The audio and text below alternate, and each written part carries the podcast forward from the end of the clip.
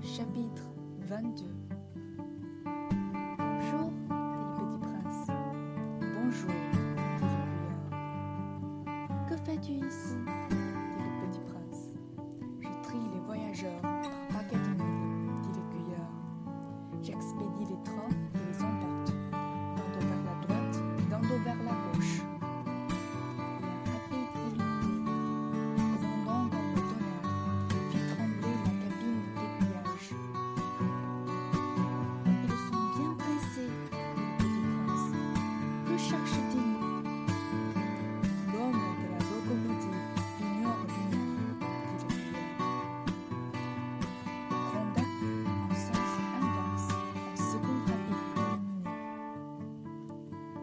reviennent déjà.